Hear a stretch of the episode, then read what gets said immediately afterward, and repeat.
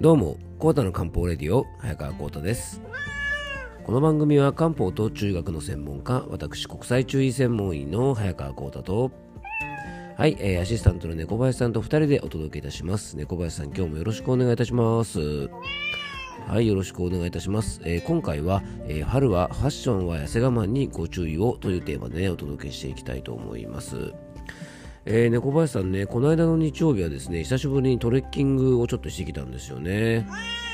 うんまあ、トレッキングってほどのことはないかもしれませんが、でも距離はね、結構歩いて、まあ、1日でですね、大体25、6キロぐらいですね、えーちょっと歩いてきたんですよね。うん、あの僕の地元の名所で昇仙峡っていうですね非常にあの山梨でもね有名な渓谷があるんですがあの本当ね日曜日はね初夏の陽気なんか26度か7度ぐらいまでかな結構ねあの気温が上がる中ですねあの本当気持ちよくですね歩いてきたんですよね。うんまあ、普段はですねジョギングすることの方が多いんですが、まあ、このね自然の中をゆっくりと歩いてっていうのはですね、まあ、改めてですがね本当にあの気持ちよくてねやっぱね小林さんいいもんですよね。うんまあ本当ね素晴らしい景色を見ることができてで終わった後の温泉そしてねビールを飲むまでがワンセットの一日だったんですが、まあ、本当にね猫林さん最高の一日だったんですよね。うん、ちなみにね25キロぐらいの距離ってねなかなかあの岩井さんね言われてもピンとこないかもしれませんがえーっとですねちょっと調べたらですね新宿駅から歩いてね25キロっていうとどこまで行けるかっていうとですね東京ディズニーリゾートまでがですね新宿から約23キロぐらいなんであの大体新宿駅からですねディズニーランドぐらいまでは歩ける距離、まあ、ちょっとお連れが来るぐらいの距離じゃないかななんて思うんですよね。うん、でね小林さんこういうねジョギングとかトレッキングとかをしない方からするとですねなんかそんなにね20キロも30キロも歩くなんてねもうなんか変態じゃないかなんてねふうに思われるかもしれませんよね。まあ、確かにですね、あの20キロも30キロもね、あのなんか平気にニコニコしながら歩くってのはある意味まあ変態かもしれませんけどもね、まあでもこれってね、あの歩くことを楽しむようになるとですね、その過程が目的に変わるなんてよく言いますよね。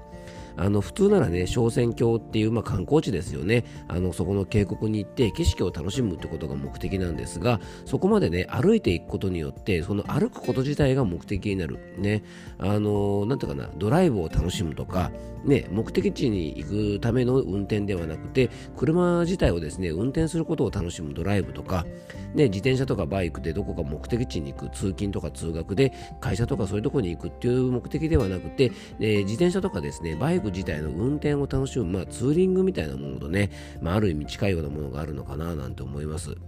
ね、これね、目的まで楽しめ、あ目的じゃなくてですね、あの移動というね、手段まで楽しめるとですね、あのそこの目的地について楽しむことだけではなくてですね、まあ本当ね、一石二鳥だし、あの体を動かすこともできてね、運動にもなるから、まあ一石三鳥っていうふうにね、あの言えるんじゃないかなと思いますので、まあ、もし皆さんもですね、あのいい気候になってきましたからね、えー機会があればですね、ちょっと遠くまでね、こう歩いて歩いてみたりすることもですね、結構いいんじゃないかなと思いますので、えーよかったらね、楽しんでみてください。えーそれでは、コータの漢方レディオ、今日もよろしくお願いいたします。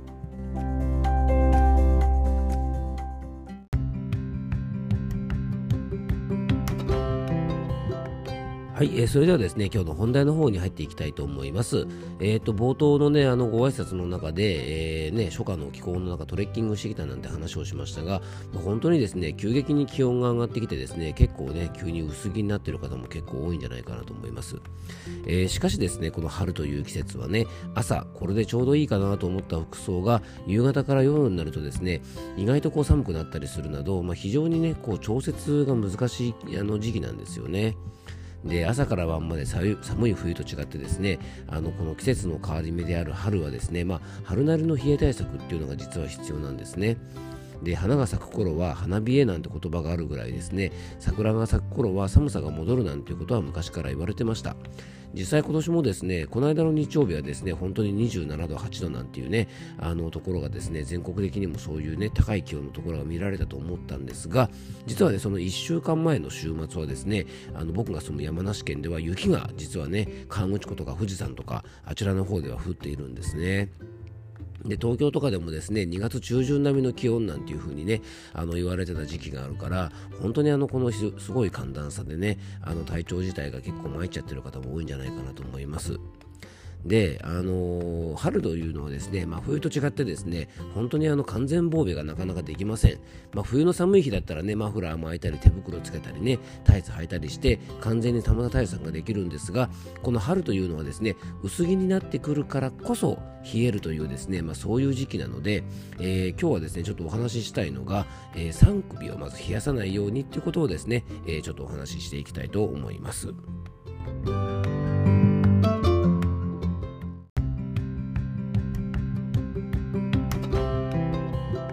ということでね、えー、春のね、冷え対策は3首を冷やさないというお話をね、ちょっとここからしていきたいんですが、あのそもそもですね、この3首ってね、よく耳にすると思うんですが、まあ、改めて冷やしちゃいけないこのね、体の3首、まあ、その内訳はね、当然なんですが、首、手首、足首、この3つですよね。でなぜねこの3首を冷やすと体全体の冷えにつながるかというと実はですねこの首とつくところは首も手首も足首も、えー、皮下脂肪が少なくてですね太い血管が外気に触れやすいため冷やしてしまうとですね全身の血行不良の大きな原因となるんですね。えー、七分袖のシャツとか七分ね丈のパンツなんかを履き始めたりとか、えー、首周りもですね結構すっきりした服装が増えてきたり、えー、ソックスなんかもですねあの長いものからですねランド問わずスニーカーソックスのようなね短めのものを履くなどまだまだねこう肌寒い日がある春なんですがこの3首がむき出しになりやすい服装が増えてくる時期なんですね。で本来であれば当然まだ寒い日もあるのでね3首をしっかり保護した服装の方がいいんですがその妨げになっているのが実はねファッションなんですね。えー、先ほどもですねちょっとお話ししたように七分袖の服とか首が出ている服とか、えー、最も注意したいですね七分丈のパンツと足首が丸出しになっているようなスニッカーソックスがですね今結構ファッションでもねあの主流になっていますよね。でもうちょっと完全に気温が上がってから、まあ、夏になってからですね、まあ、こういう服装をするのはまあいいんですが今の時期はですねまだまだ肌寒く春物ファッションもですねこれから着るものと、えー、かなりですね体を冷やしてしまう可能性があります。で体の冷えはですね当然万病のもとで、えー、体を冷やしていいことなんてことはね一つもないですね。でさっきね夏になったらなんてお話をしましたが最近ではですねむしろ夏の方がエアコンとかで体を冷やしてしまうことも多いので、えー、結構ですね注意が必要ですで今回はですね、まあ、春先の、ね、冷え対策として、まあ、3首を冷やさないというテーマでお話をしてきてますが、えー、3首を冷やさないためにはですね当たり前なんですが3首をむき出しにしないことが服装としたら肝心です。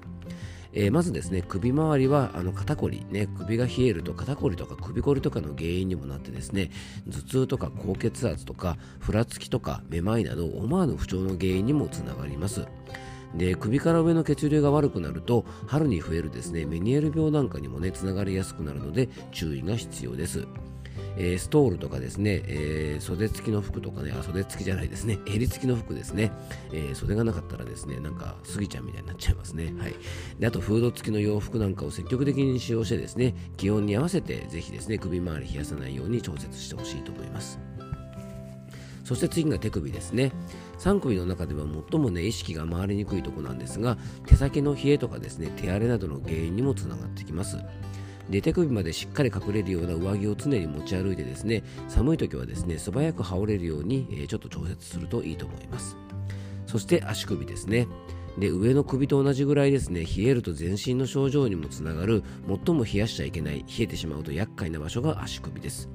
でつま先など足の冷えだけじゃなくてですね体の最もね下の部分が冷えてしまうことで全身のね血流が、えー、非常に本当悪くなっちゃいますね。特に女性はですねこの足首から下の冷えは骨盤周りの冷えというですね月経トラブルなんかにも非常につながりやすい冷えが起こりやすいので、えー、ぜひ注意していただきたいと思います。で足首の冷え対策としてはまずねあの七分丈のパンツなんかはまだまだこの時期ねできるだけ控えめにしてほしいと思います。で靴下もスニーカーソックスのようなねくるぶしが丸出しになるものじゃなくてせめてねすねぐらいまではしっかり隠れる長めのものをできるだけ使ってほしいと思います。でどうしてもねファッションで短いソックスを履かなきゃいけない時なんかもあるかもしれませんが、えー、足元をね温められるような膝掛けとかレッグウォーマーとかそういったものをですね、えー、職場に置いたりとか移動中は活用するようにするとこの3首の冷えをですね少しあの抑えることができるんじゃないかなと思います。ね、3首の冷えに限らずですね、今日のテーマにもなっていますが、ファッションは痩せ我慢なんていうね、言い方をよくしたりすることもあります。まあ、少し寒くてもね、もう春なんだからって薄着になったりとか、ちょっときつくてもねサイズダウンした服などを着たりして、えー、結構ねあの体に無理をさせてしまうことがありますからできるだけそういったことはね最小限にして、えー、体に優しいファッションをねぜひ楽しんでいただきたいと思います今はですねファッションも多様化していて痩せ我慢をしなくてもね素敵なファッションでたくさんあります。ぜひですね体に負担が少ないファッションで、えー、健康もねしっかり維持していただきたいと思います、えー、最後に僕からご案内がありますのでよかったら最後までお付き合いください。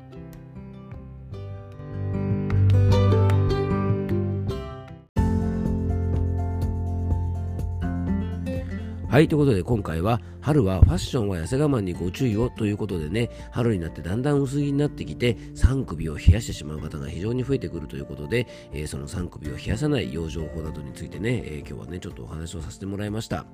あの、本当に日に日に気温がね、上がってきますので、まあ、やっぱりね、こういう時期ほどね、ぜひあのファッションに、えー、注意していただきながらですね、体冷やさないように、え気をつけていただきたいなと思います。はい、ということでね、猫林さんもぜひですね、3首冷やさないようにですね、気をつけてくださいね。まあ、あなたはね、あの、もともともしゃもしゃしてますからね、大丈夫ですよね。はい、すいませんね。まあ、猫だからね、当たり前ですね。はい、ということで最後に僕からご案内です。この番組ではあなたからのメッセージやご質問、番組テーマのリクエストなどをお待ちしております。メッセージやご質問は番組詳細に専用フォームのリンクを貼り付けておきますので、そちらからよろしくお願いいたします。そして僕との漢方相談をご希望の方は、僕のお店のホームページのお問い合わせフォームなどからお気軽にご連ください。えー、遠くの方でもね、あのオンライン相談可能ですので、えー、お店のホームページは番組詳細のリンクに貼り付けておきますので、えー、そちらからからですね、まあ、いろんな方法でね、お問い合わせいただくことできますのでね、あの、お気軽にご連絡いただけたらと思います。えー、今日も聞いていただきありがとうございます。どうぞ素敵な一日をお過ごしください。漢方専科サーター薬房の早川幸太でした。では、また明日。